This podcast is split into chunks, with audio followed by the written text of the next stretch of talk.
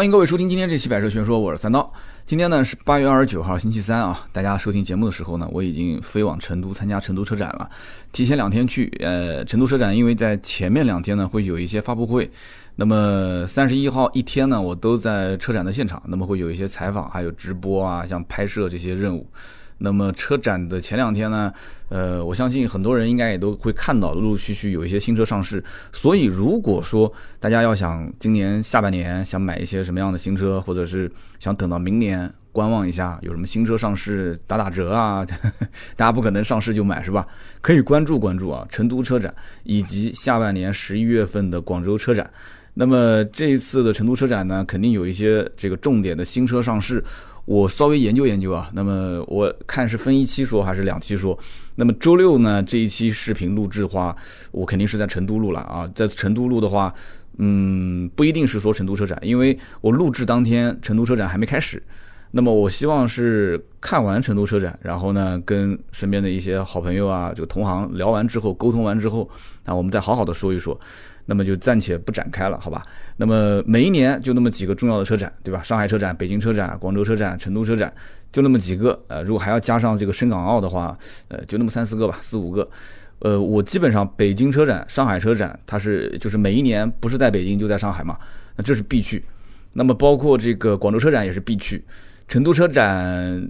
呃，成都车展不算是必去了，因为成都车展好像每一年啊，就是它的重视程度都在逐渐逐渐的加大。而且我在想，就是因为新车它的更新换代的速度非常快，所以就光是一年一头一尾，一个北京车展、上海车展，一个尾部的十一月份的广州车展，已经不能满足车企的这个新车发布的速度，所以因此就带起了这个成都车展。但是我感觉啊，现在新车保有量是基本上呈现一个横盘。啊，就像买股票一样，或者是买房一样的，在很长一段时间内，我觉得它应该是出现一个横盘的阶段，往下降可能性不大。今年的新车的销量涨幅基本也就是个位数了，也不像以前都是两位数以上，个位数的增长其实都已经很难了。现在你要看全球的汽车的销量的话，所以说这个各大车展，反正我能去我尽量去，去了就给大家带来一些新鲜的资讯。那么，在我们中国，其实地大物博啊，东西南北跨度太大。我曾经就讲过嘛，就十里不同风，百里不同俗，对吧？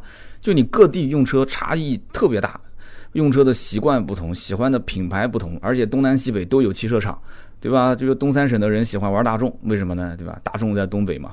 然后这个上海这一带，斯柯达特别多，那么这个别克特别多。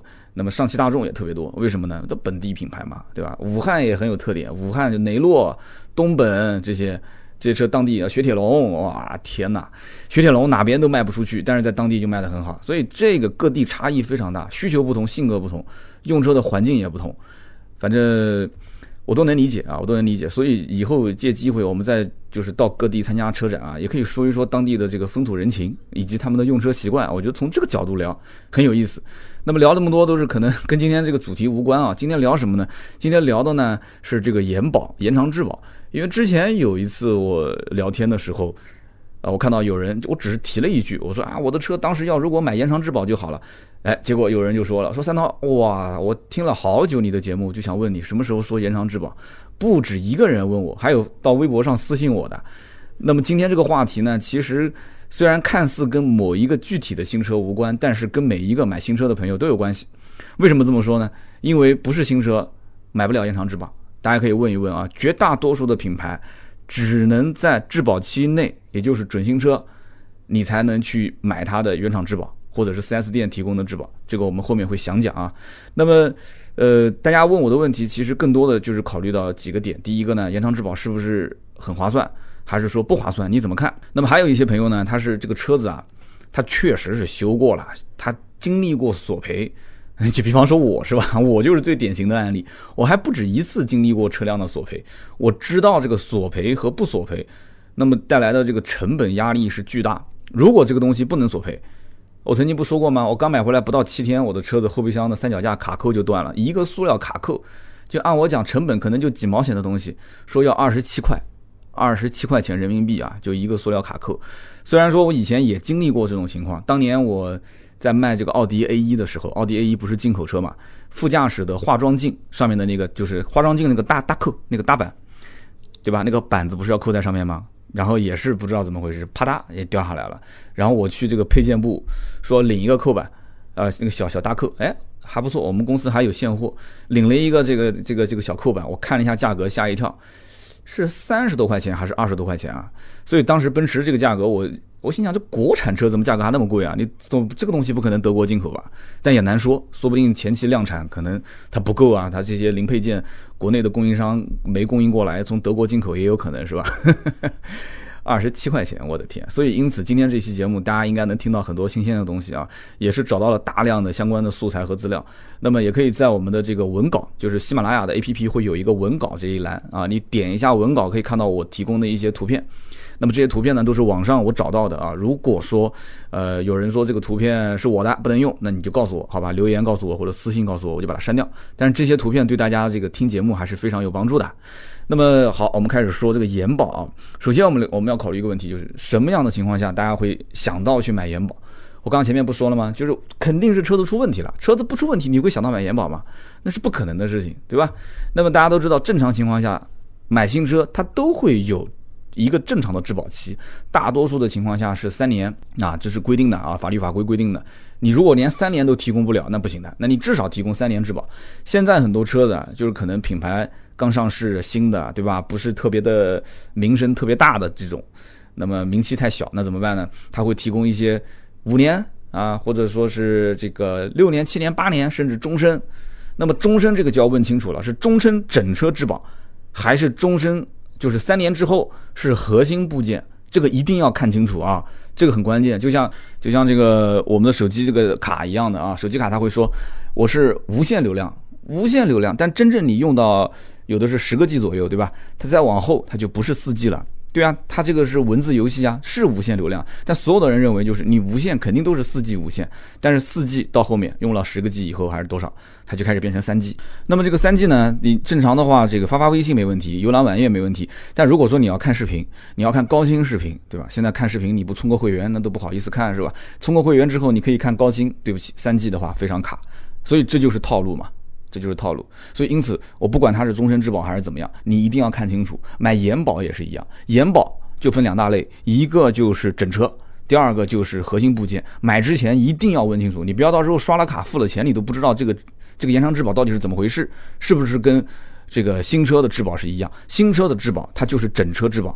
它这个车身上的这个零部件，马上会跟大家讲具体哪些零部件啊？就是整个车身发生一些问题，你比方说啊，我的车子的这个哎有异响啊，那么我的呃空调系统好像出问题了，哎，我的这个发动机好像有问题啊，变速箱有问题啊，哎，好像我的这个后面的座椅有问题，反正整个车上的任何问题，除了一些易损件，它易损件的话，大家翻各自的保养手册，易损件它有单独的质保期，有的呢可能是三个月，有的可能是六个月。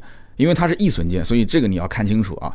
那么基本上一个车的新车质保，我就说的还是应该算比较清楚了，是吧？那么大家一定要先想清楚一件事情，就车上最值钱、最值钱的东西是什么？是两样东西，一个是发动机，一个是变速箱。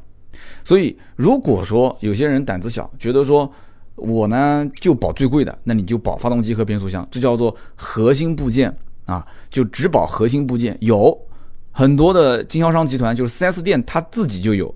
厂家呢，有的品牌它是有分整车质保和核心部件保，但是有的品牌它不分，它就是要保就是保整车，所以这一点一定要搞清楚啊。那么我们接着就讲这两个之间的一些，就是买车的人的心理啊。其实买车的人啊，你想，如果这个车子它是有问题的，那你在选新车的时候，你为什么一定要选它呢？对不对？那么如果这个车子它没有问题，那你买了这个车，为什么还要买延保呢？所以这个本身买延保就是一个很矛盾的话题啊。而且买延保，刚刚我一开始节目开篇我就说了，延保还必须是你新车没有过质保的时候才能买。也就是说，从你买车第一天开始，到你最终决定买还是不买，或者说你有没有资格买，三年的时间。而且这里面还不是说都是三年。你比方说宝马，宝马是二十四个月之内你才能买这个它的延保，也就是说你两年之内你才能买，两年一过。你质保期虽然没过，因为质保是三年嘛，但是你第三年你已经不可以买宝马的延保了。那么你像奔驰，奔驰也很有意思，奔驰它是分这个整车质保和呃核心部件质保。整车质保是在你的质保期之内，也就是三十六个月之内，你可以随时哪一天，哪怕你是最后一天，你都可以去买，但是这个核心部件，也就是发动机跟变速箱的这个质保，它只能是在三十四个月之内。哎，我也觉得很奇怪，为什么三十四个月？那这个。这个有我看网上有人是这么讲的，但我这个我觉得有点胡扯。啊网上有人讲说，是不是这些汽车厂啊，他在造车的时候，某一些零部件，他就是按照这个车的质保三年，我去进行这个产品质量的把控，三年之后出问题我就不管了，对吧？你出问题我更开心，你回来你可以找我修嘛。所以呢，你这个质保期就分成了整车质保三十六个月可以买，然后呢，这个核心部件质保三十四个月之内可以买。这个想法我觉得有点阴谋论了啊，有点阴谋论了。首先我们且不说。这个奔驰汽车厂，或者是宝马，或者是奥迪啊，这些品牌，他们一年卖出去多少新车？那么三年之后，如果陆陆续续的东边不响西边响啊，南边不坏北边坏，不是头坏就是屁股坏，那这个车后面还有人买吗？我觉得他赚这点点小钱的这个心思啊，比起这个车的口碑的，或者说是老客户的这种。忠诚度的降低，那这个损失天壤之别，所以我觉得啊，这个不太可能。而且我也参观过很多一些车厂，这些车厂对于一些零部件的供应商的质量的要求，包括对于整车的制造工艺的这种提升和要求，它都是有这种加速老化的实验，也有各种的一些车辆的这种。远远超出我们正常使用的这种极限的一些测试，所以因此这个我觉得是阴谋论啊。但它为什么整车是三十六个月，但是核心部件三十四个月，这个我搞不清楚。那你要这么问的话，那宝马为什么二十四个月之内才可以买呢？它为什么三十六个月它的质保期之内不给买呢？那这都是问题啊，这只能是问厂家，就是设计这个延保的这个规定的人问他。他才能解答。那么我们听友当中如果有能解答的，也可以啊，不要吝啬我们的评论，可以跟大家去普及一下这里面的一些道理。我是没想通这件事啊，我问了几个销售，销售也不知道，销售说就是厂家规定的。那么这个延保呢，很多人我不讲嘛，新车购买的那一天，他不会想到要去买这个东西。但是呢，在很多购买新车的时候，你不想买，但是在销售环节，销售他会跟你去沟通这件事情。怎么沟通呢？他一般有两种方式。呃，第一种方式呢，就是让你直接去买。有人讲说你让我买就买了，你是开什么玩笑？好，你不买是吧？你买延长质保，买装潢，然后我给你一个优惠价。那你如果不买延长质保，也不买装潢，或者你只买装潢，少买装潢，那我再给你另外一个优惠价。所以这个东西就让人很不爽，但是也没办法，对不对？我跟几个这个奔驰、宝马、奥迪的销售在做节目之前聊天，他们其实在讲这个话题的时候，非常的理所应当。他说这个东西就是买车的基本条件啊。大家听懂没有？这是买车的基本条件啊，所以因此两种方案，第一个让客户自己掏钱买，第二个我送你。那么让客户自己掏钱买，其实讲白了就是你买了我才能给你换优惠，对不对？用消费来换优惠。那么如果说是 4S 店送你呢，你也别觉得说很划算。我送你其实也只是把它折算成现金优惠，所以其实讲道理，这个里面的原理都是一模一样的。现在客户都很聪明，对吧？那么你自己去测算到底划不划算？而且这里面还有一个小小的套路是怎么操作呢？这个延保啊，你比方说像宝马、奔驰应该也是啊，就是说最多可以买到四年，四年还是五年，我记不清了，好像宝马是五年，也就是说你可以从三年质保一直延长到八年啊，就再延它个五年。那么也就是说，你如果是有个五年的上限，很多人就会想，我一年都买了，啊，我一年都买了，那我是不是应该买个两年呢？或者是买个三年呢，对吧？那这个车子，大家现在你别看满大街奔驰、宝马，很多人买这车不容易啊，对吧？呃，贷款买、借钱买，这个这个拆房子卖地，呃，买个车子充面充面子。那买这个车子充面子，那我们就反问了：你开几年呢？对不对？奔驰、宝马、奥迪，你不能说换就换，那真的是大老板了。那么在这个情况下，有些人说，那我怎么着也得开个五六年吧？好，你如果开个五六年，那你是买？这个延长两年，就是从三年延长到五年，还是延长到六年，还是七年，还是八年？而且有人讲说，那我是不是越买买的年限越长越便宜？就你要如果按每一年去算，那确实是越长越便宜。因为你比方说再买它五年的延长质保，你除以五的话，那你每一年的价格肯定是比一年一买要便宜嘛，对不对？那有人讲说，那我就先买个一年试一试，对吧？一年之后我不行再买。记住了，大家一定要记住，提醒各位啊。不管是送你的还是你自己买的，品牌的官方的延保，一辆新车一个车架号只能买一次，啊，记住了，只能买一次，我一定要强调这一点。所以如果有的时候销售他送你延保，他说，哎，哥们儿，你你你买我的车价格，然后两个人谈的真的非常热火的时候，他说，那这样子吧，不行，我送你延保，我送你一年。你说行行行行行，你也没太当一回事。对吧？因为送别人的东西，很多人都不当一回事啊。行行行，那就送送送送吧。你把字一签完，好，等到你三年期的这个质保，四年期质保，因为你等到那一年延保也结束了，你的车子发现有一些问题，你想再去续的时候，对不起，对吧？你到第四年就不给续了。你到了第三年想续，他说，哎，对不起，你之前买车的时候送了你一年，那你现在已经不能再买了。所以这个很关键啊，这个非常关键。我估计绝大多数的自媒体应该都没跟你说过这个事情。就是 4S 店的销售，我估计很少也会跟你提这个事情。延保只能买一次，再强调一遍，不管是 4S 店送你的还是你自己买的。但是我说的这个延保啊，是官方的，啊，这是官方的。如果是 4S 店自己卖的这个延保，4S 店的延保，我说实话啊，真的是管得很松，管得很松。虽然有的 4S 店，我在跟他们这个领导沟通的时候，他们跟我讲。哎，这个延保我们真的不想做了。哎，我们真的这个做延保都是亏钱啊。他们为什么会说这个话？其实也很容易理解，他们不是在跟你吹牛皮啊，是真的。就是说，你单从延保这件事情上来讲，你如果去折算延保的，就是如果他出了质保之后，不是要进行索赔吗？因为我延保嘛，不是进行索赔，你必须给我索赔啊。我坏了，我当年买你的这个延保，那么你算他索赔的这个钱，再折算他之前收回来的那些钱，确实不太划算。你要说亏，那这有点夸张了，但是不划算。就这门生意啊，可做可不做。但是后面我要详细的跟大家讲，啊，这里面你要是如果说是老老实实的做，那对不起，那这门生意可能是啊九亏八亏两八亏一平啊八亏一平一赚钱，大概是这个比率。所以你如果说如果动点心思的话，那基本上能做到可能是两亏五平啊两盈利。那如果说你要这个心思再动得大一点的话，可能就是这个不亏，对吧？不亏可能三平七盈利，所以这个概率啊，完全看你的良心，这个看良心。后面我就跟大家具体详细讲一讲这个操作啊，这个就是 4S 店的关于延保的操作，真的是水太深太深了。这个大家也别听完之后说不能买延保，延保这个东西本质上来讲还是可以的啊。就你如果你身边没有一些这种这个修理厂的人，没有修理厂的关系。你本身你也不懂车啊，你老老实实买个延保问题也不大。但是这里面我有些套路还是要跟大家说一说。我的节目存在的意义，我觉得更多的应该讲就是普及一些这些知识。大家也有人可能讲三刀啊，这么多年了，好长时间没听干货了。不是我不想说，而是首先这个题材太多，我不知道从何入手。大家可以在评论区没事的时候啊，给我留留言。像延保这个就是大家提醒的啊，我提醒完延保之后，我突然又想到了一些其他的话题啊，节目就不说了。说的话你又说我在自己给自己挖坑又。挖完坑，最后又不填上。大家如果愿意的话，可以在评论区经常给我留言啊，你想听什么，我来跟你说，好不好？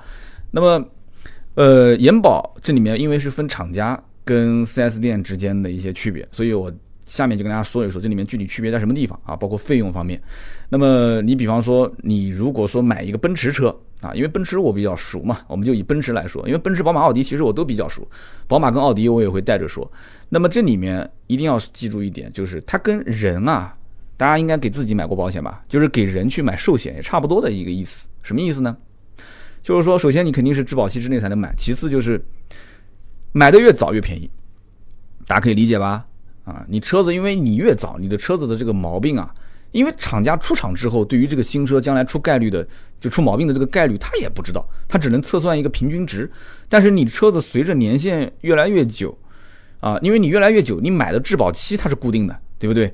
你开了一年，你说我要再买个延长一年质保，那你就相当于这个车子将来，也就是说越往后这个车发生故障的概率越高，能这么理解吧？所以你的费用肯定是越高嘛，这个很容易理解。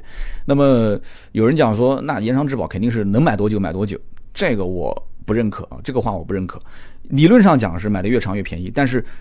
很多人这个车子是开不到八年的，我身边很少有人能把车开到八年，一般能开过三年，说能不动心换车的已经很少。三年之后开始动心换车，你像我的车现在就三年。哎呀，我现在天天 就心思就是换车换车。那么三年之后，你能再撑个两年，能开到个五年，我觉得就差不多了啊。五六年的时间，五六年之后，如果作为现在在中国经济高速发展，五六年的时间，如果你告诉我你手上还没存下点钱，你的工作、你的职位什么都没有进行变化，啊，你的收入什么水准，家庭整体收入水准你都没有变化，那我只能告诉你兄弟啊，你要努力了。真的你要努力了。大家回想一下自己五年前的收入跟五年后的收入，五年前自己的房子跟车子、自己的银行存款和五年后自己的房子、车子、银行存款有什么样本质的区别，对不对？所以车子开个三到五年，我觉得能保持不换也正常。但是你五年之后你再不换，我觉得啊，这个那那我就佩服你啊，我真的很佩服你。那么延保分 4S 店延保跟官方延保，我刚刚说了。那么这里面怎么去区分是 4S 店还是官方的呢？我觉得问他一个问题是比较靠谱的。什么问题呢？就是你的这个延保啊，我买完之后能不能跟我的新车质保一样，全国任何一家 4S 店啊，是任何一家 4S 店啊，记住，它都可以进行保修。如果对方告诉你可以的，没问题的，那你再跟他要一样东西，因为官方的全国的这种延保，他会给你一个册子啊。你你像这个奔驰叫上银，叫什么上银这个这个延保啊，奔驰延长质保，它会有一个册子。这个沃尔沃我也见过的啊，然后这个宝马的我也见过的，奥迪就不用说了嘛。然后一汽大众的我也见过的，所以，呃，如果我猜测没有错，每一家的延保肯定都会有个册子，那个册子长得就跟那个保养手册的那个本子差不多。所以你跟他要这个东西，那么一般正常的 4S 店的延长质保它是不会有这个东西的，它也不能做到全国联保。也就是说，你只能是在我本店进行这个质保，所以我刚刚不跟你讲了吗？就是比方说像奔驰，我刚刚提到的这个上银，它会厂家有个厂家的这个官方说法叫上银，高尚的上，银色的银啊，上银延保，它肯定给你册子，然后这里面会想的非常清楚。如果销售员不给你解释清楚，你跟他说，你给我一本这个册子，我自己研究。你到了 4S 店泡杯茶，你自己去研究，他也不会打扰你，对吧？你就在那边慢慢看，你看他主要保什么东西，看他有哪些免责条款。对吧？喝杯茶，哎，然后吹吹空调，找个美女销售坐旁边给你讲解讲解。他没空，你就自己研究，我觉得挺好的。那么当然了，没有任何人给你讲解，你就听我的节目，对吧？就把我的节目转给那些有需要的人啊。但是呢，我小道消息讲，但这件事情不能一定能确定啊，这不是官方宣称的，只是我通过销售了解到，说这个上银啊，就是奔驰的这个现在也不是全国联保了。哎，这个我不知道怎么回事。据说啊，从二零一六年的七月份开始，就是奔驰官方的这个上银这个延保，是哪家经销商购买的，在当地，那么就由他来提供这个相应的后续的服务。我在想，可能是因为这个钱进到这个经销商的账上，那么厂商可能就是觉得说，哎，那我算了，我就不要再通过什么返利的形式给到经销商了。那么这个钱给到你，那相当于就是。这个服务费啊，我我猜啊，只是纯粹我个人猜啊，所以你就这家店收了钱，就由他来提供后续的服务，就不做这个全国通赔了。这个我感觉有点像什么，就有点像到这个理发店充值啊，充完钱之后去理发啊，说你充一百，充一千啊，一百一般没有，一般都是充一千，充五千，充一万。你把这个钱充完之后，他说我给你让让这个店长来减啊，让这个总监来减，然后你就认这个门头就可以了。结果呢，好，下次再去门头一换，说对不起，我们已经换老板了。我说，那你不能不认我之前的钱，那你再充五千块钱，我就给你用以前的老卡。你如果不充钱，我不能用老卡。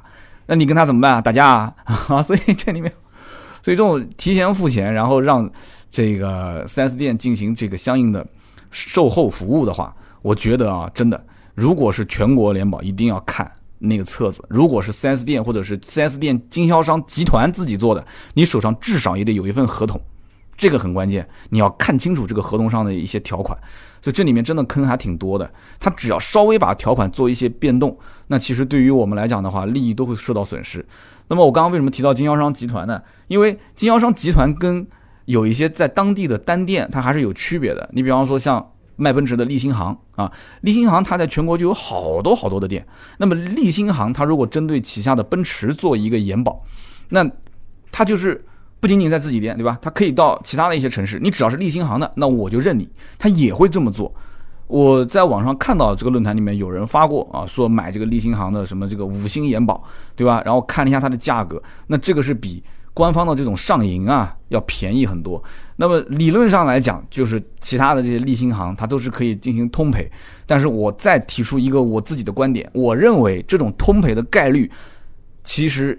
也不是很高，为什么呢？虽然讲起来都是立新行的店，但是每家店的这个财务啊，它是独立核算的，每家店都有自己店的店总，所以这个理赔的道路，我今天只是猜测啊。这个如果我有说错的，有立新行的人，你可以找我啊，说三刀，你这不要瞎说，我要投诉你，没关系。但只是我的猜测，我觉得这种索赔难度是比较大的。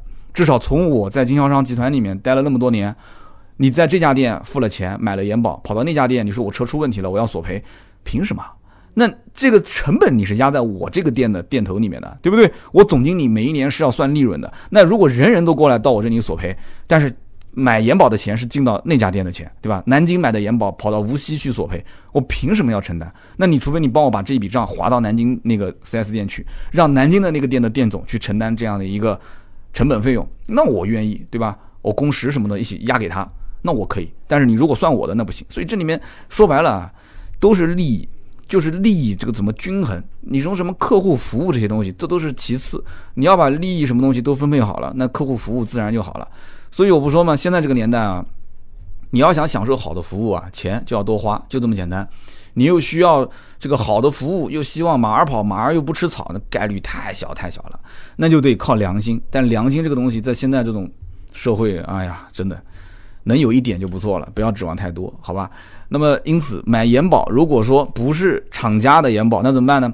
那么 4S 店延保，我建议是多比较几家，多比较几家，能买到这种大的经销商集团的。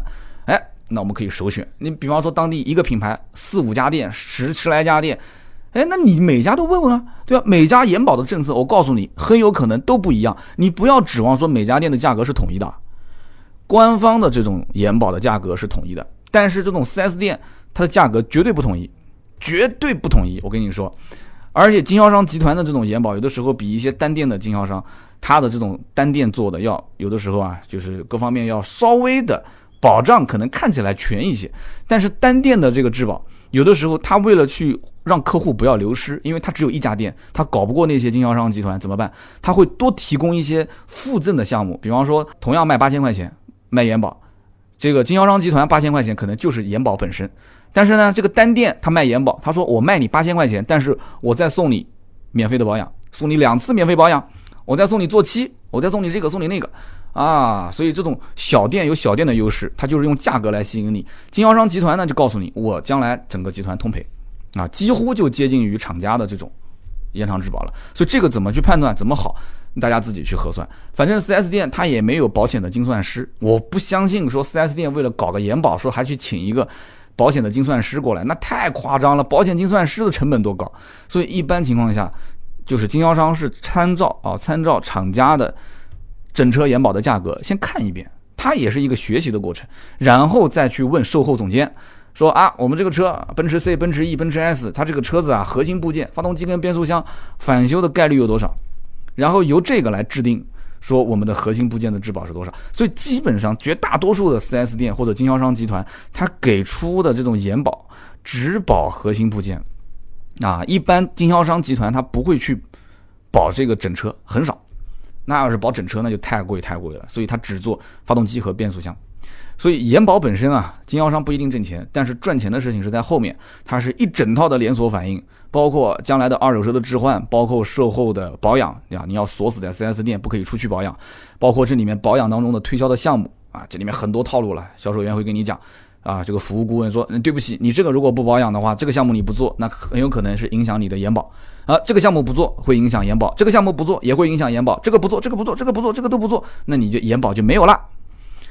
哎呀，这种我跟你讲，你就你就问他，是你嘴大还是保养手册嘴巴大？是听你的还是听保养手册的？对不对？你就一句话怼他一下，应该问题不大 啊。这种销售售后服务顾问有的，你 你跟他讲，就按照保养手册上来。A 保就 A 保，B 保就 B 保，好吧？所以呢，就提醒大家一下。所以无论是 4S 店还是官方的延保，大家一定要记住。首先，你质保期之内买，对吧？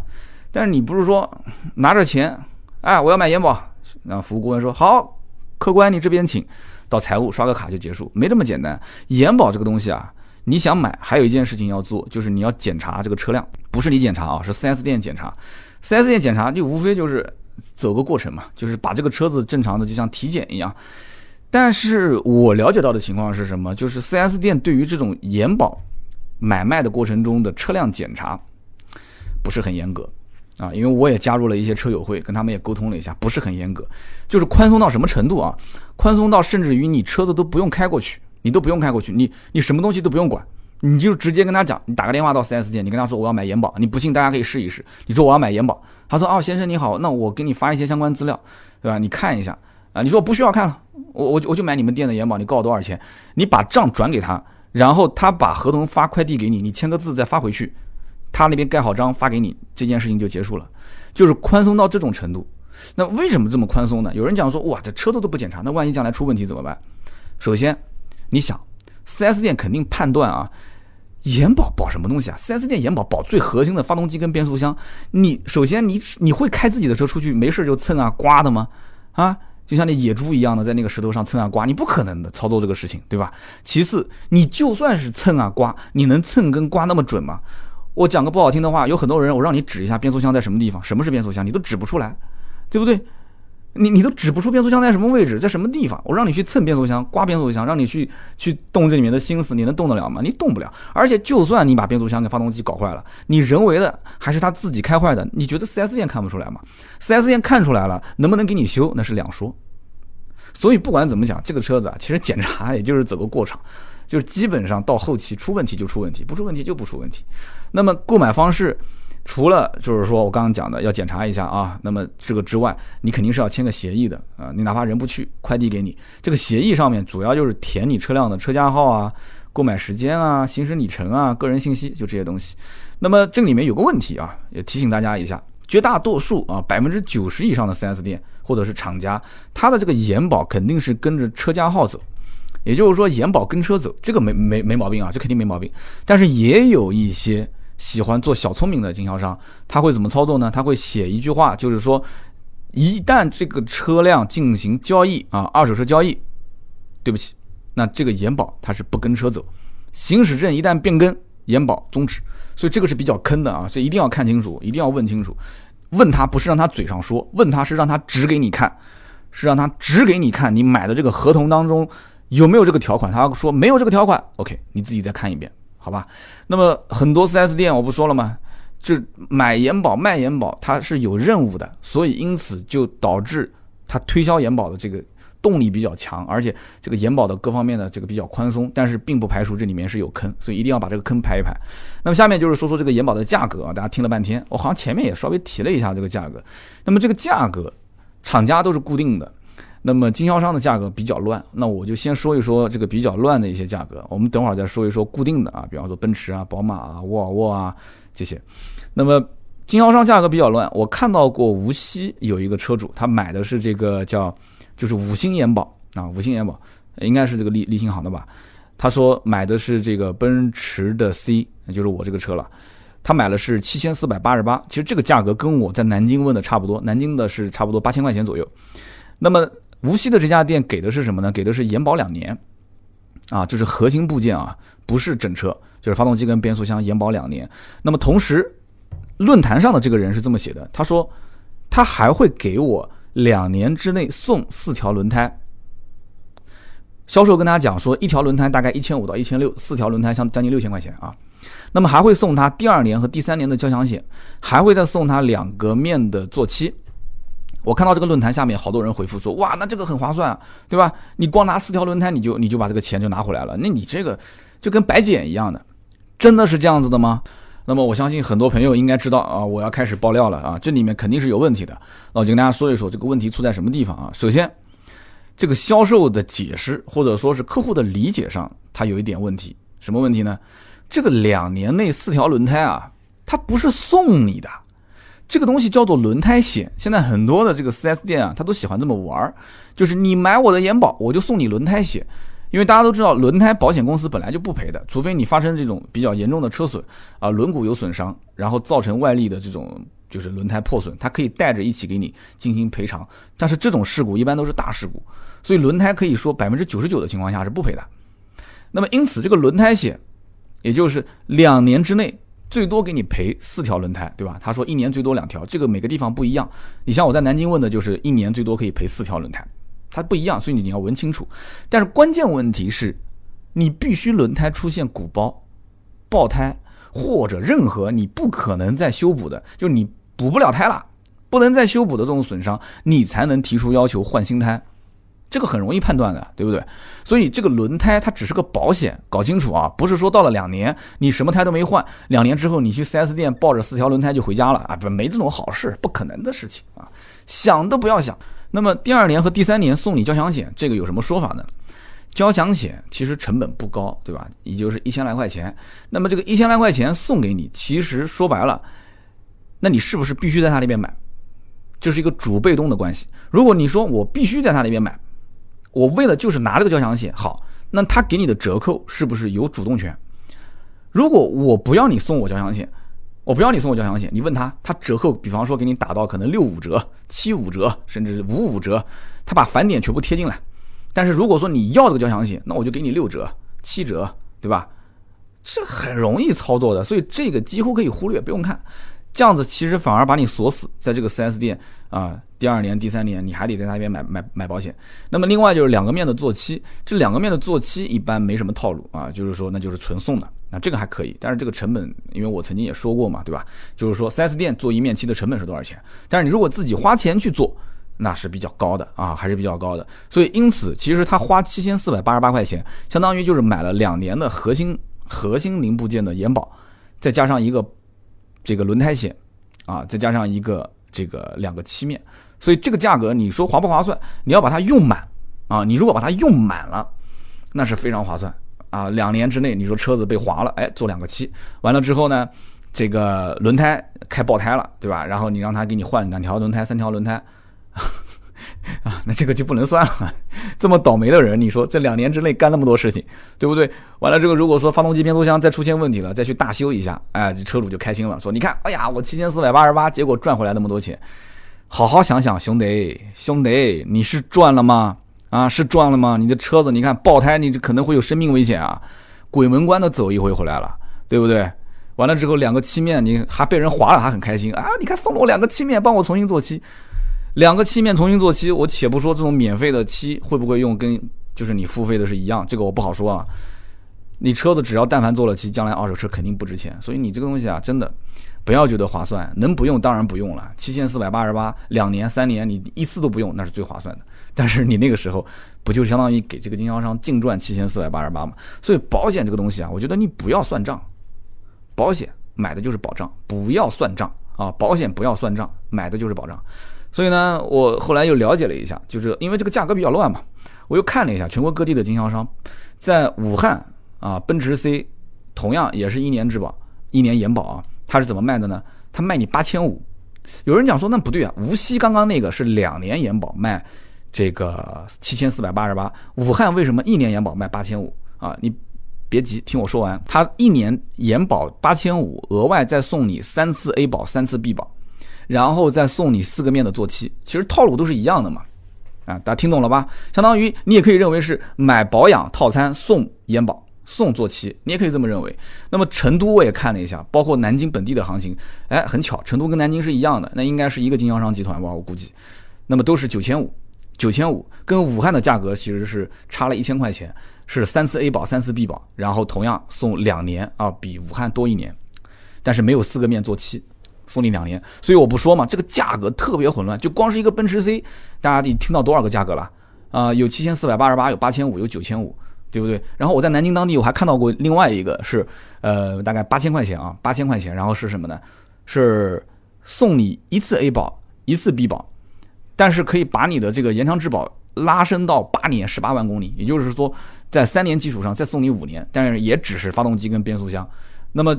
后面就是你的工时费可以打八折，那么再送你一年的轮胎险，再送一次空调系统的一个清理，然后再送你这个将来二手车，如果你再回卖给 4S 店，你的保养记录也很完整啊。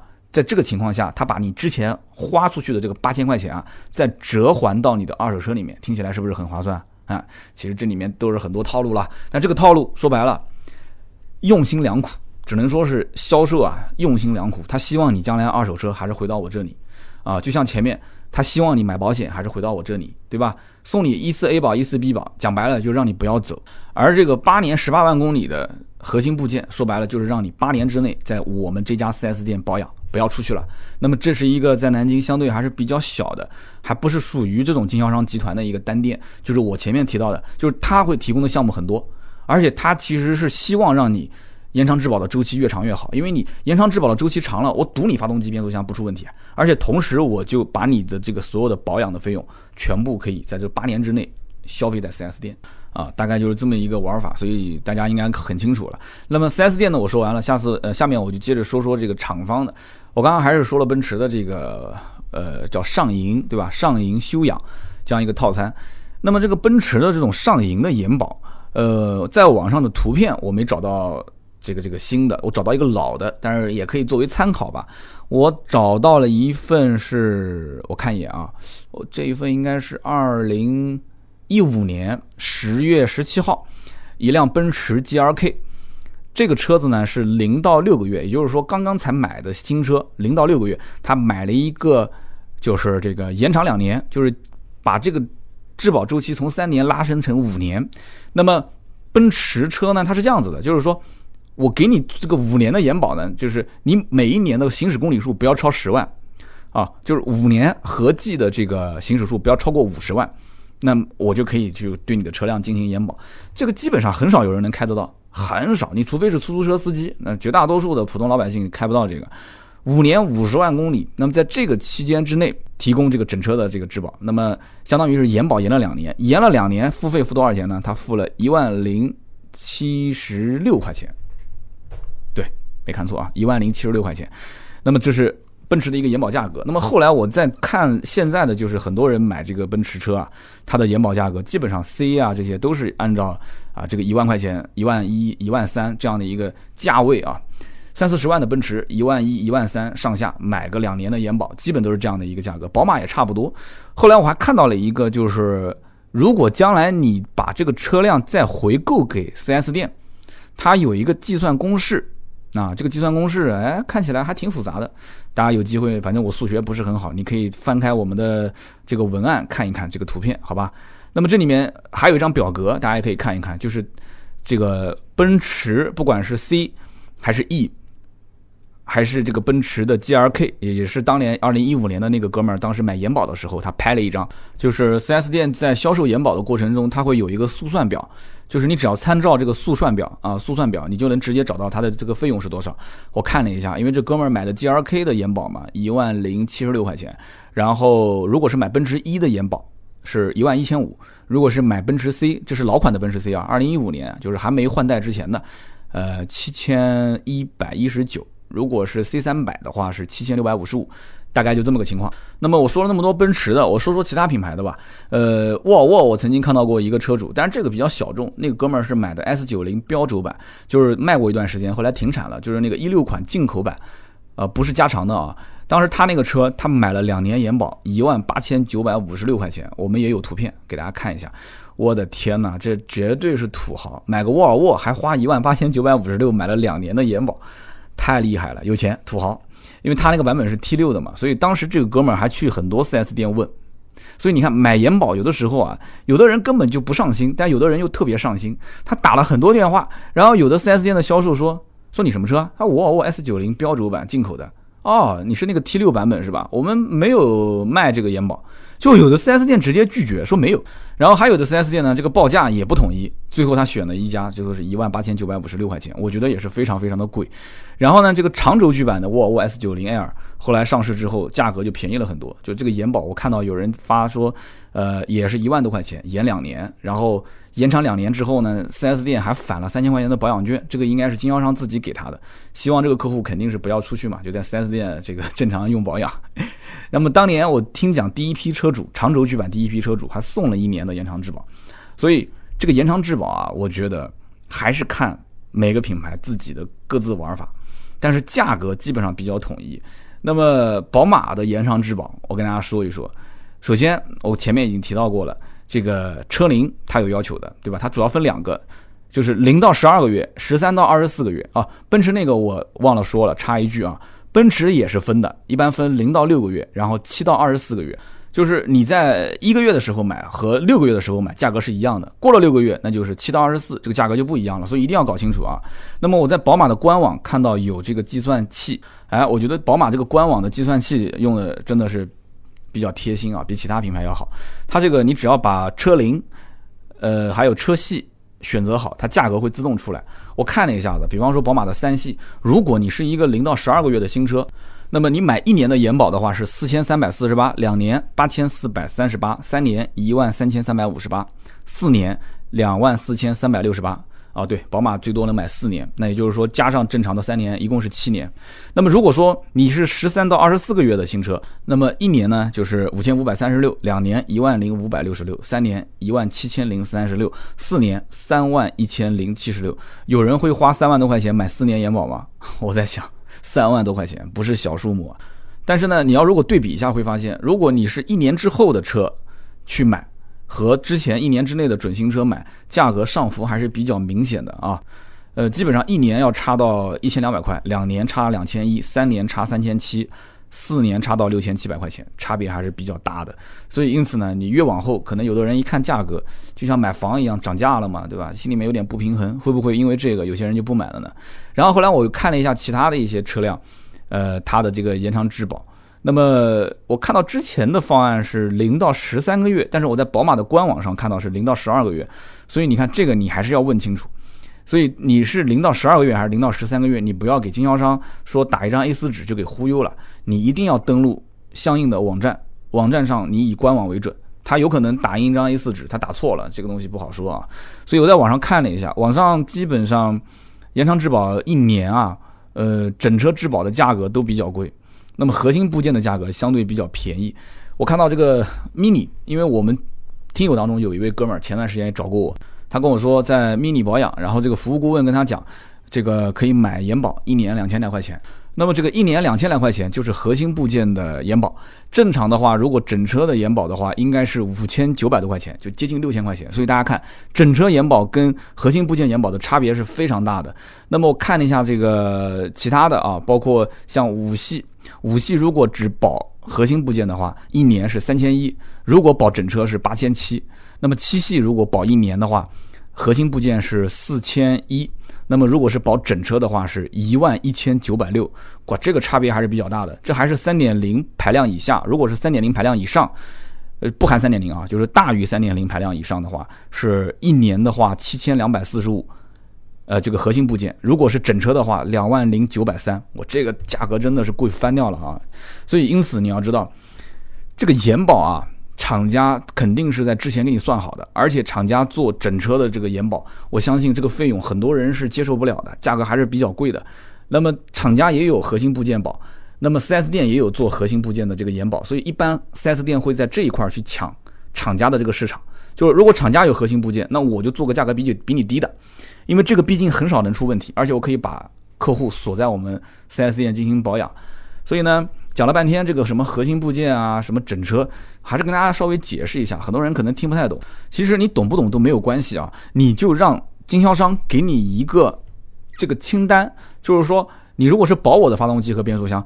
你不能光是嘴上说，你还要告诉我，就是你发动机（括号含哪些东西）？因为发动机里面有很多东西，什么曲轴，对吧？主轴承、连杆、连杆轴承、活塞、活塞环、活塞销、气缸盖、凸轮轴、气门、气缸体，对吧？油底壳、涡轮增压器、飞轮，太多了，一堆东西。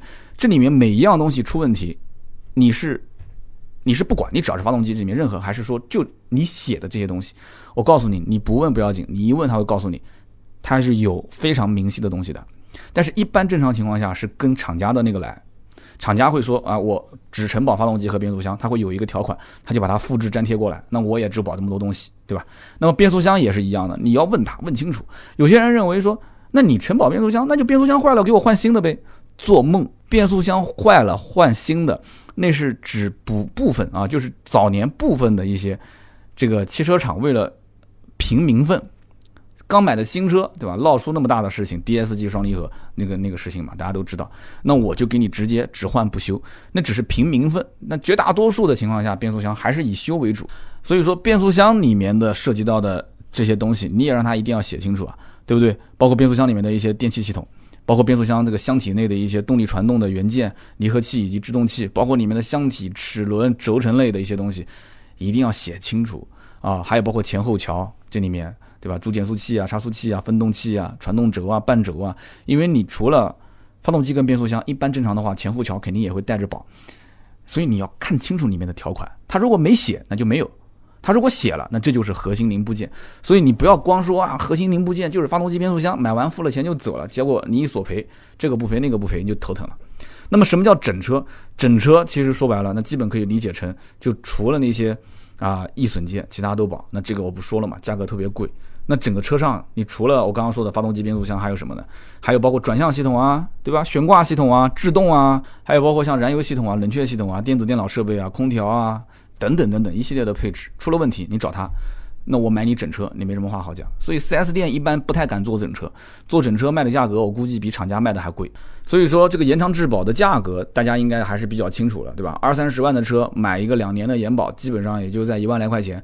其实你可以用这样的一个价格去类推，类推一些相对便宜一点的车。我见过这个 Polo 的延长质保三年卖三千块钱，也见过福克斯的延长质保一年也卖到将近一千块钱。所以说这个延保到底怎么样？每个人心里面有杆秤啊，我就不表达我的观点了。反正一句话啊，延保这个东西，大家还是根据自己的经济实力来，根据自己的车辆的情况来。那么理论上讲，确实是越早买越便宜。那么有句话这么说的嘛，早知道这个车有问题，干嘛还要买呢？啊，这个我说的是买车啊。那么还有一句话是这么说的嘛，早知道这个车有问题，又干嘛要买呢？啊，这句话我说的是买延保啊，大家自己去理解我说的对不对？那么这个延保，我刚刚前面一直在提到，我说 4S 店啊，它不一定靠这个延保挣钱，那它不靠延保挣钱，怎么挣钱呢？对不对？这个很关键。好，我就跟你说几件事情，前面其实都提到了。首先，第一，4S 店在保养的过程中，你只要买了延保，你肯定是不可能出去了，对吧？你在他那边保养，保养过程中他会跟你讲，对不起，这个东西你你必须得做，要不然你这个延保啊，你你涉及到你这个将来出问题，我们就。我们就不给你保了啊，就是吓唬你的。我刚刚前面已经教你解决方法了，你跟他说，我只按照保养手册来，对吧？你如果敢说我按保养手册来进行保养，你还能不算我延保，那我肯定投诉你。这一般他就不会有话跟你讲了，就是销售一般可能会跟你就是稍微就带一点小威胁的意思吧。哎，这个不做不行啊啊，这个发动机深层养护一定要做啊，这个线路养护一定要做，要不车自燃怎么办啊？这个要做那个要做，跟他这么沟通。那么第二个就是。因为你将来有可能有一定的概率，你的二手车会置换给 4S 店，这是不是可以挣钱啊？那么第三个，我刚刚前面也提到了，它不是会附带有的时候赠送你一些什么交强险嘛？那么将来保险是不是能挣钱啊？那么第四个，那么延保这个东西啊，其实说白了，它是赌概率的。那么这个概率还有一件事情就是，一旦要是赌输了，真的来人进行一个这个索赔，对不起，你要知道啊，这个里面裁判员是他。运动员也是他，就是这里面涉及到很多的一些零部件，它是相互关联的。也就是说，真的出问题了，是你人为的，还是说它真的是质量问题？这是两说，这且两说。那么另外，就算是质量问题，在不在我延保的范围内，这个由谁来做判断？还是经销商 4S 店做判断？所以，因此这个东西啊，其实索赔的难度有。但我不敢说很大，但是一定是有的，是存在一些阻力的。所以，因此真的遇到大件索赔的时候，这里面可能还是需要有专业的人在现场啊。然后呢，你们双方一起去去看他这个拆解啊，包括判断故障的过程，千万千万不要钥匙一丢，然后完了之后啊，查出问题了啊，什么问题啊？啊，对不起，这个问题不在我们的延保范围内，傻眼。那那那不在延保范围内是什么问题呢？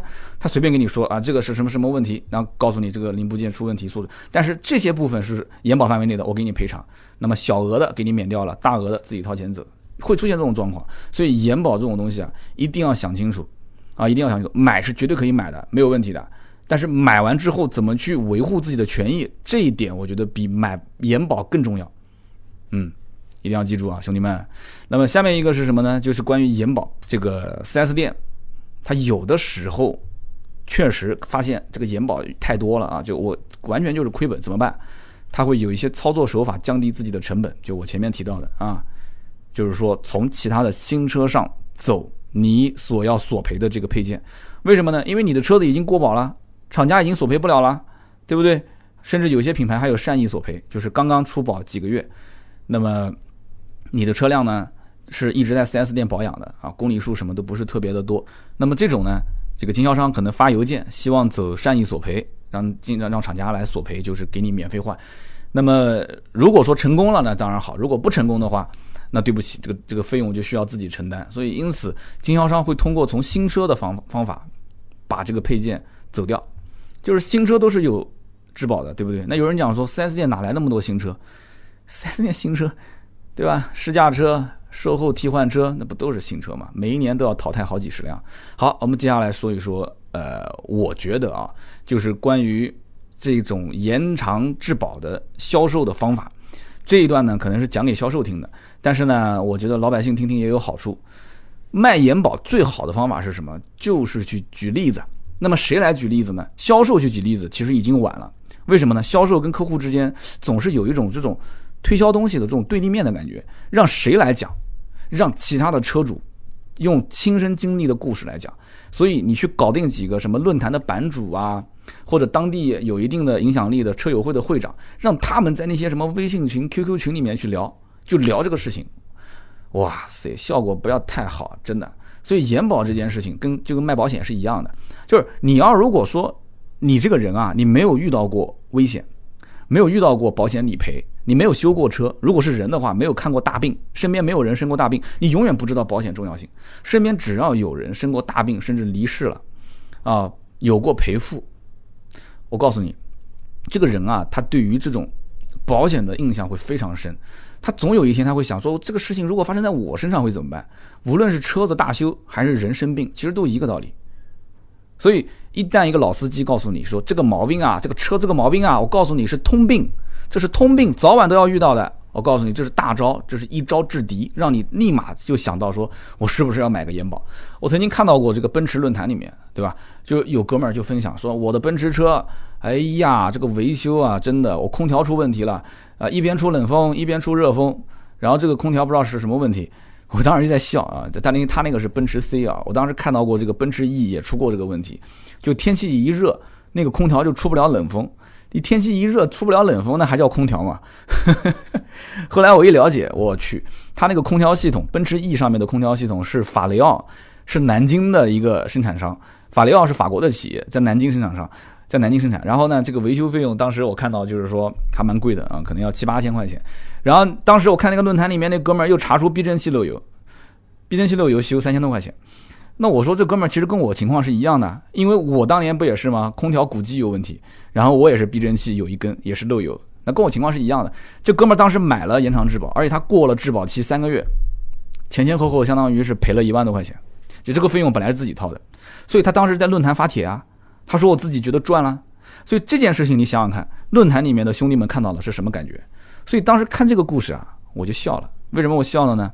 这就好比就像这个这个，我到梦幻王国，就前段时间去方特带我们家女儿玩，我女儿拿个金箍棒，一进门就要买啊，给她买一根金箍棒。买完之后在那边啊，一路上嘿哈哈嘿，就一路一路蹦一路跳，也挺活泼的啊。而且，我女儿其实长得也挺可爱，所以好多小孩跟着她一起玩，然后就跟她妈妈要。”就一路上，你想他带动了多少金箍棒的销售啊？我老婆跟我讲说，已经五六个人问在什么地方买了，啊，在什么地方买。那么这个东西就一样，如果我对吧，我索赔东西比这个人多多了，我索赔过那么多东西，我比他索赔的那项目多去了。那我如果把我的问题说成，如果论坛的版主给我五毛钱啊，他只要给我五毛钱，我我到论坛去发个帖，我说我是真实车主，对不对？我说我就是出了质保期之后，然后我去进行索赔的。啊，我索赔了鼓机啊，然后我索赔了换挡拨片盒啊，我也索赔了，然后像他这个，呃，避震器，我也索赔了这个油封，对吧？那底下人会会振奋啊，甚至我每次索赔我还有照片，我拍给你看，我就说我过了质保期，你又不可能看我的发票，你也不会看我行驶证，啊，你论坛版主给我五毛钱，我给你做一个亲身经历的这种讲解，那绝对带来 N 多的销售啊，很多人就会想到，我是不是应该买个延保？哎呀。对不对？我是不是应该买个延保？再加上有一些论坛的版主呢，相对来讲，或者是那这个里面我很多听友是版主啊，这不是黑版主啊，少数极少数，有一些呢群主或者是车友会的这个会长版主，他会说什么呢？他会提醒大家说，这个修车啊都是天价。你比方说奔驰论坛，奔驰论坛他告诉你，奔驰车维修费用，来我来告诉你啊，这个更换涡轮两万块钱，压缩机一万五，转向机三万，ESP 总成两万。ESP 电脑板一万三，转向柱的防盗模块一万五，差速器三万，变速箱五万块钱起，发电机一万五，凸轮轴调节器一万五，启动机一万。你想一想，这个费用啊，这虽然是材料费加工时费，这些费用哪一个动辄都是五位数啊，对不对？然后宝马的版主也会说，宝马版主讲说啊，我来说说我们这个宝马车子的维修费用啊，发动机修理七万多块钱，气缸盖三万四千八。如果是活塞活塞环一万四啊，排气气管一万两千六，凸轮轴五千一，油泵机油盘一万块钱，空调系统里面包括像什么压缩机九千三百八十八，散热器五千四百八十八，水泵三千六百九十七，还有包括像悬挂系统里面的控制臂三千，驱动轴九千，车辆轴承两千三，然后电气系统、底盘系统、转向系统这些多了，变速器我就不说了，一个变速箱六万，然后。你把这种东西，我我有张图啊，大家可以去看。我有张图，我放到我们的这个文稿里面，大家自己去去研究。这个东西是非常有震慑力的。只要是开这个车的车主，一看到这个会吓一跳。我的天啊，修一个东西要花那么多钱。所以因此呢，提醒大家，这个东西呢也不要怕啊。就是说，如果身边有一些亲朋好友是做汽修比较精通的，有而且是做专修的，也可以找到他，也可以找到他。你比方说像我在南京，对吧？奥迪、宝马。奔驰，其他品牌我不敢讲，这三个品牌，那我太熟悉了，都有做专修的。那我的车，我不管买什么牌子，肯定没问题。但我也愿意帮大家，如果南京周边城市的有车子出问题的，你可以找我，没问题啊，我可以帮到你。哪怕你说去 4S 店修，我也可以帮到你，4S 店我都很熟。我最后插个题外话啊，因为节目也太长了，我都聊了一个小时了，插个题外话，就说说这个二手车的延保。我原来在奥迪做二手车总监的时候。我接触过一个叫做什么这个南恒延保，什么澳洲南恒质保，我曾经接触过，还是个外国人，一个中国人带了一个外国人过来，呃，名字我也记不住了。当时我就听他们介绍，讲了半天，叽里呱啦，叽里呱啦，叽里呱啦讲半天。当时我就在想，我这个二手车的延保靠谱不靠谱呢？我觉得首先它的价格不便宜啊，那么其次它的这个延保你怎么判断车辆有没有问题？因为最核心的就是发动机跟变速箱，很多车子都开了大几万公里，十来万公里了。二手车啊，你想想，你再给他去做个延保，那你这个延保的费用太高，别人不会买。便宜的话，你将来索赔，你这不是太亏了吗？而且你想，你是第三方的延保，汽车品牌厂家他毕竟还要赚一个客户的品牌忠诚度，4S 店呢，他要赚这个客户的粘连度，也就是说你要经常返厂啊，你因为经常来我才能挣你钱。你第三方的延保公司你怎么挣钱？你你除了跟赌博一样的去赌个概率以外，你没任何东西可以挣钱。对不对？那除非你指定修理厂，指定修理厂，那你跟修理厂怎么分成？你主动权还在别人身上。所以当时跟这个当时二手车延保的公司的几个老大在一起聊天，我问了几个问题，他讲了半天，绕了半天，我也没听出这里面就让我满意的答案，没有。但南恒现在还在做啊，因为我看到在全国各地的经销商的这个就是二手车的市场里面都有经常会看到南恒质保的这个东西，但是我也不止一次听说过，就是二手车在用这个南恒质保就是索赔的过程中出现很多的阻力。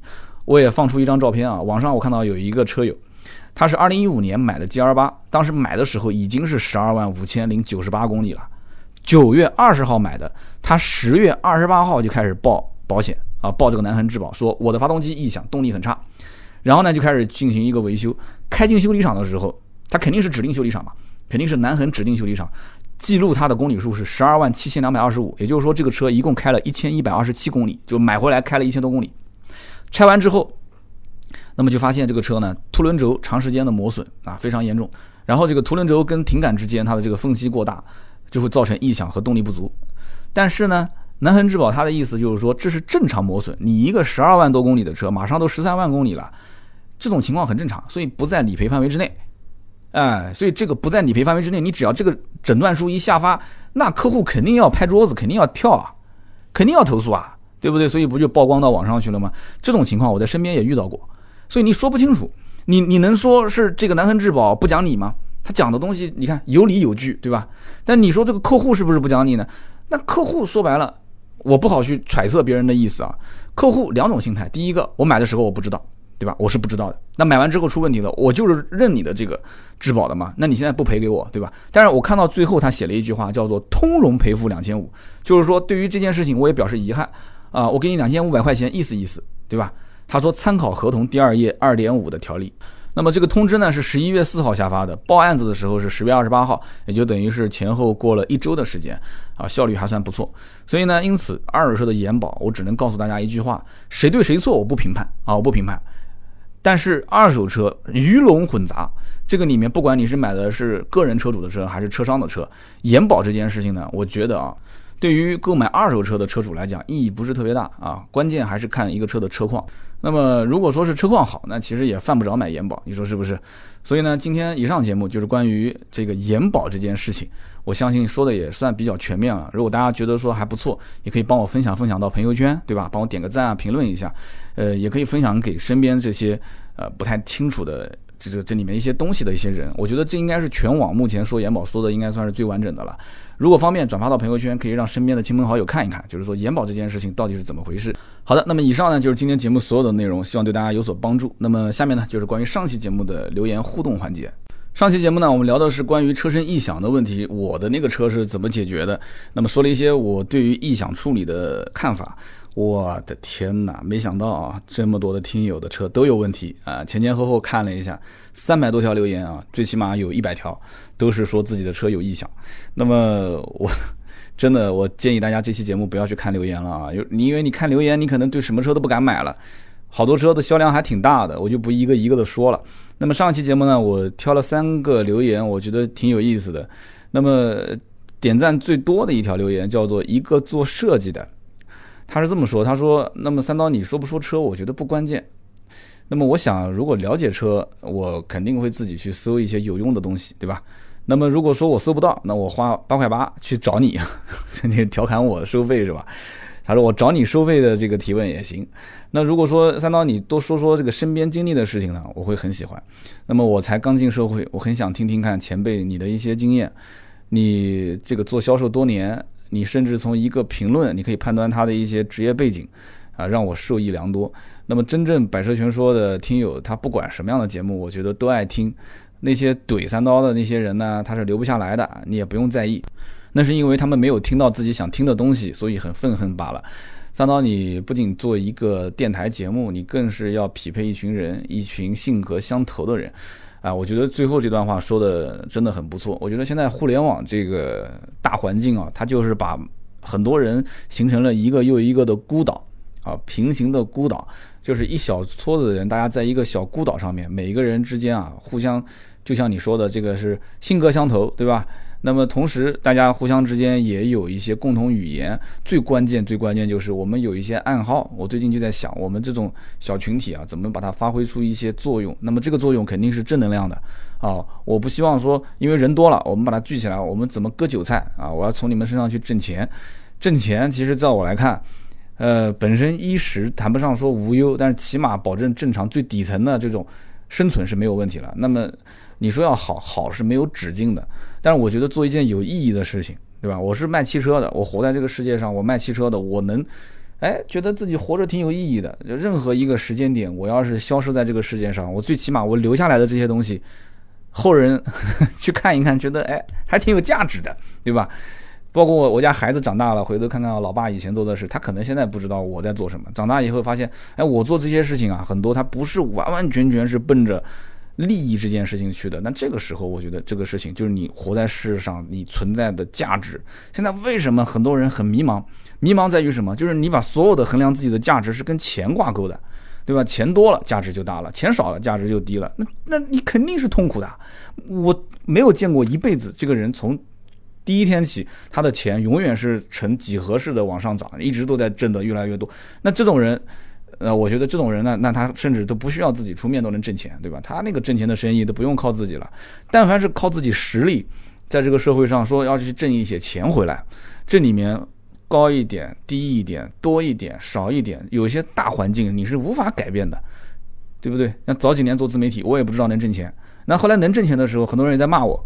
然后等到我挣到一点小钱的时候，我才发现，那有些东西你是不能丢的。所以因此，有些东西是我舍去掉的，有些东西是我留下来的，只不过没在节目里面跟大家去说，也犯不着说，对不对？你懂我，了解我，留下来，我们两个人就聊聊，也谈不上你是我粉丝，大家都是朋友，对不对？但是你如果说不懂我不了解我，那有的时候真的同样一句话说出来，你的理解就完全不一样了。所以不说什么大话，我们把节目做做好啊，做一些我觉得比较有意思的话题，保持这样的一个进度挺好。好，这是一个叫做一个做设计的，感谢你的留言。那么下面一位呢，叫做两点二十七，这个留言特别有意思。他说：“三刀，你这期节目让我深受启发，为什么呢？因为我是一个电梯维修工。”然后呢，我们有一台这个负责的电梯啊，它跑起来总是嘎嘎吱吱的响啊，嘎吱嘎吱响。他说我做的是高端项目，你懂的，对吧？那都是什么大爷嘛。我手底下的人每天都说，那我去处理过好几次了，但是呢，每次处理完就管几天，几天之后又开始嘎吱嘎吱响。那天呢，我听了你的节目之后呢，我就把所有的装饰板全部拆下来，凡是有任何磨损痕迹的地方，我都去涂上一层润滑油。哎，这几天他们反映一点声音都没有了啊，说小弟我谢了。哎呀，这我不知道是哪个酒店还是哪个公司啊。这件事情其实我知道你受到什么样的启发，你其实就是听到了我讲，就是任何这种处理异响的方法和步骤其实是非常非常简单，只是耗时间而已。就是找到它的位置之后，你用心去判断，用心去体会，然后你再去针对这个问题，该修的修，该上油的上油，对吧？该更换的更换。所以呢，你看电梯对吧异响，你说听了节目之后，你是不是不听节目的话，你会讲，哎，算了，就给他想一想吧。客户那边就是反正请他吃个饭或者怎样，就算了，不要去太在意。但是你听完节目之后就说，哦，我还是要用心去做。但你涂了这个润滑油之后，能能管几天呢？我也在想这件事情是不是彻底解决掉呢？啊，我希望你过个一周两周，你再留个言，我看看，就是你那个电梯还响不响？好的，我们看看下面一位听友，这位听友叫做啊 Barry One 是吧？B A R R Y。O N E 啊，Barry One，他说：“三刀你好，我的车呢是现代的裕翔。那么我这个车呢，在开的过程中，当时发现车尾有一点异响。那么我呢有一个比较熟悉的修理店，我那天开车过去之后，发现这个店里面很忙，于是我就去了一个不太熟的修理店。那么开过去检查呢，我一开始以为他帮我看看就免费的，结果检查完之后跟我说要收五十块钱检查的费用。我当时就很不乐意啊，你又没有明码标价，是不是？”那么我尾部哪个部件出现老化了，出现什么问题了？那你要跟我说清楚，是吧？后来呢，那个维修的人员讲说，那我告诉你什么地方要换零配件，你在我这边搞呢，我就一起收你一百五；你要不搞呢，我就收你五十块钱检查费。后来他这么一算，说那不如我就在那边弄吧，就给了一百五十块钱。结果换上这个新的零件之后，开了没多久，发现这个声音还是响的。他说这个维修厂的水平是不行，所以呢，回头又找这个老板理论。然后说这个怎么解决呢？老板讲说这样吧，那就把旧零件给换回来啊。换回来之后，客户跟他两个人肯定是沟通过，给了三十块钱的检查费就走了。他说现在就只能把音响的声音放大一点啊。想一想，心里面很纠结，以后我再也不去这些不熟的修理店了。那么关于这一件事情呢，我有几个小疑问啊。首先，你的那个修理店就是认识的，很忙，那你为什么等他不能等他不忙的时候去呢？你这不是什么很紧急的事情，对吧？其次，你。这一次没修好，给了三十块钱的维这个检查费用，你就走了，对吧？那你下一次你再给到这个修理厂，其实你已经排除了一个，排除了一个这个应该怎么说呢？就是不是正确的发声音的这个位置。其实这三十块钱给的也算是也算是值吧，就是买了一个错，对吧？买了一个过错，少走了一个弯路。那你为什么不能给你之前熟悉的修理店，让他再帮你排查一遍呢？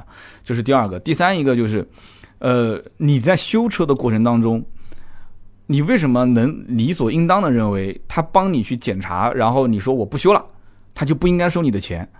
哎，这个，所以我上期节目里面其实都提到了这些点，大家如果感兴趣，还是可以回听我上一期节目，就是关于检查收费这件事情。我相信这个修理厂肯定离你家也不是很远，在你的心里当中啊，肯定是这么想的，都是做门口人生意，对吧？我既然来你这里，算是给你面子了。而且你帮我检查检查，你不收我钱，我下次说不定还来。但是我告诉你，现在我跟很多小修理厂老板聊天啊，这些老板都不这么认为了。什么说什么人情社会，下次再来。如果说这些东西你在我这里经常维修、经常保养，混熟了，我少收你点钱没有问题。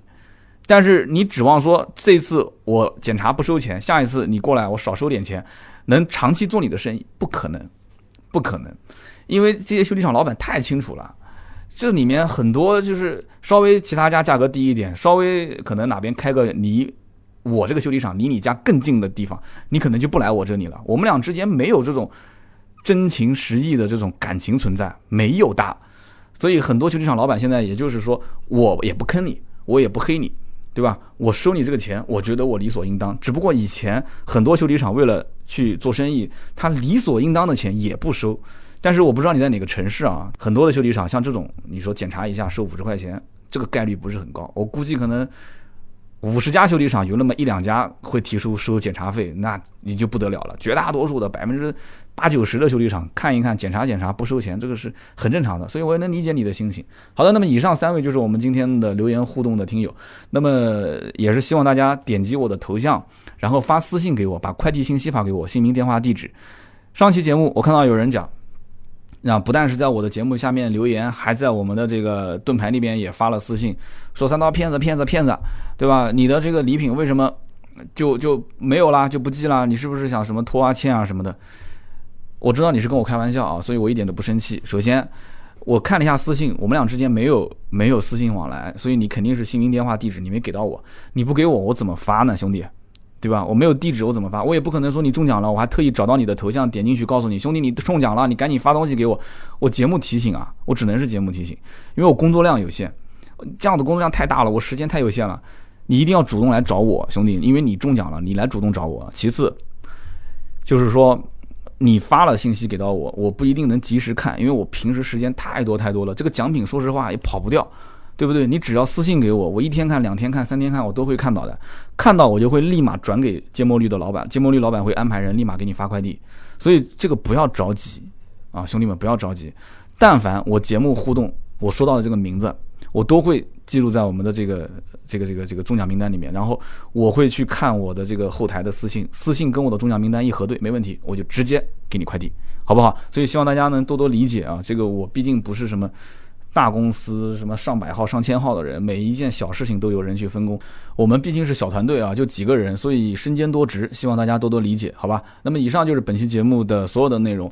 那么最近呢，也有很多的好朋友加入到了我们的微信群里面。那么我们微信群呢，也是不定期的开放一段时间，就是加好友进来。那么绝大多数的时间，一年三百六十五天，我相信至少两百多天，我们是不开放也不加好友的，主要还是管理的问题。那么这次开放呢，也希望大家抓紧这个机会啊。呃，四六四幺五二五四，你加这个盾牌的微信，四六四幺五二五四啊，私人的微信号，不是公众号啊。你加盾牌的私人微信之后，你跟他说拉群。那么盾牌这几天相对来讲是比较忙碌的，他会把你拉进来。那么在群里面呢，也希望大家多多遵守我们群规，好吧？我们和谐一点，好好的聊聊车，聊聊我们车圈的一些事情。当然了，我也是更希望大家在这个微信的群里面呢，多多聊聊我们节目相关的一些话题，多给我的节目提一些宝贵的意见。好的，今天节目就到这里，我们周六见，周六再聊，拜拜。